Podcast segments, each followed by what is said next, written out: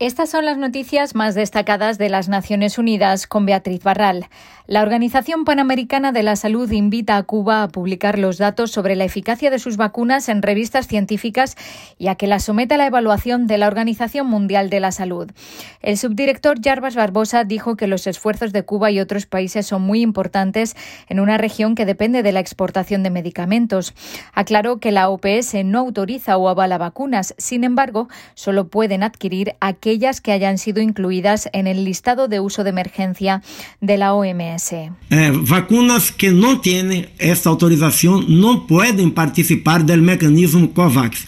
Entonces yo creo que sería muy importante que los productores de la vacuna Abdala pudiesen, si terminaron todos los estudios de fase 1, 2 y 3, primero publicar estos dados en revistas científicas para que de uma maneira pública a comunidade científica pueda também evaluar e conhecer a estes dados.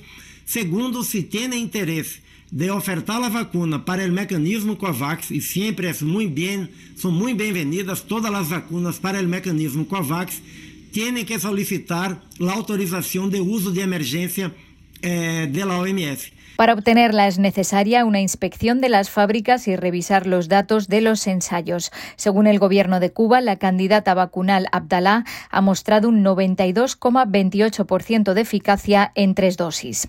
Tanto Cuba como otros países pueden comenzar a usar la vacuna, pero la OPS considera que la transparencia de los datos ayuda a fomentar la confianza de la población en la vacuna. Es una decisión de un país, del país tiene la decisión soberana de utilizar lo que quiera, pero para no, no, no tener prejuicios ou rejeição a nenhuma vacuna, sempre recomendamos que as autoridades reguladoras de los países puedan brindar de maneira muito transparente para sua população que evaluaram de como foi o processo de avaliação, qual é a situação de la autorização que se estão. Eu creio que isso é muito importante para garantizar que las personas, las comunidades conozcan todo lo que está pasando. La caída del turismo internacional debido a la pandemia podría causar pérdidas de más de 4 billones de dólares en el PIB global durante los años 2020 y 2021.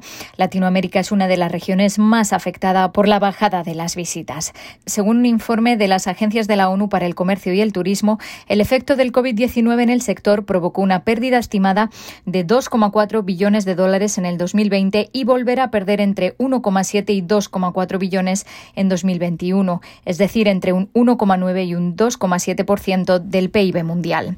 El despliegue asimétrico de las vacunas magnifica el impacto económico en los países en desarrollo, ya que estos podrían representar hasta el 60% de las pérdidas. Centroamérica podría retroceder un 11,9% de su PIB en el escenario más pesimista y el Caribe un 2,5%. La menor llegada de visitantes puede suponer caídas de hasta el 9% del PIB de Ecuador, del 2,4% en Argentina y del 2,3% en Colombia. El descenso sería menor para México, 1,6%, y Brasil, 0,6%. Según el informe, se espera que el sector turístico se recupere más rápidamente en los países con altas tasas de vacunación como Francia, como Francia, Alemania, Suiza, Reino Unido y Estados Unidos, pero los expertos no esperan volver a los niveles previos a la pandemia hasta el 2023 o incluso después. Los países deben prepararse para futuras crisis creando un Fondo Mundial de Protección Social, dice el relator especial de la ONU sobre la pobreza en un nuevo informe presentado hoy ante el Consejo de Derechos Humanos. Hace más de dos años, antes de que se produjera la pandemia de COVID-19, la Organización Mundial de la Salud dijo que los gobiernos tenían que arreglar el tejado antes de que llegara la lluvia, y sin embargo a los países todavía les pilló desprevenidos en 2020, recordó Olivier de Schatter. Según la Organización Internacional del Trabajo, la mayoría de la población mundial, el 55%, unos 4.000 millones de personas, carece de cualquier forma de protección social. El panorama en general es claro, dice The Shatter. En el pasado se invirtió demasiado poco en sanidad, desempleo, pensiones o subsidios por hijos e invalidez. Y los pobres están pagando ahora el alto coste de este error.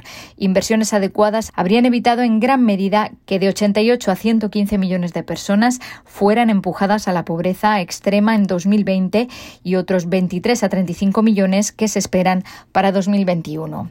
Establecer un Fondo Mundial de Protección Social es factible y asequible, dice el relator, pero requiere voluntad política. La OIT estima que se necesitarían menos de 78.000 millones de dólares para cubrir a 711 millones de personas en países en desarrollo. Es menos de la mitad de lo que los países ricos ya aportan en concepto de ayuda al desarrollo y el número de trabajadores migrantes internacionales ascendió a 169 millones, un aumento del 3% desde 2017, según las últimas estimaciones de la Organización Internacional del Trabajo. De ellos, 63,8 millones casi un 38%, viven en Europa y Asia Central. Otros 43 millones, el 25%, viven en las Américas. El porcentaje de jóvenes entre los migrantes internacionales ha pasado del 8,3 en 2017 al 10% en 2019. El aumento probablemente está relacionado con las elevadas tasas de desempleo juvenil en los países en desarrollo. Hasta aquí las noticias más destacadas de las Naciones Unidas.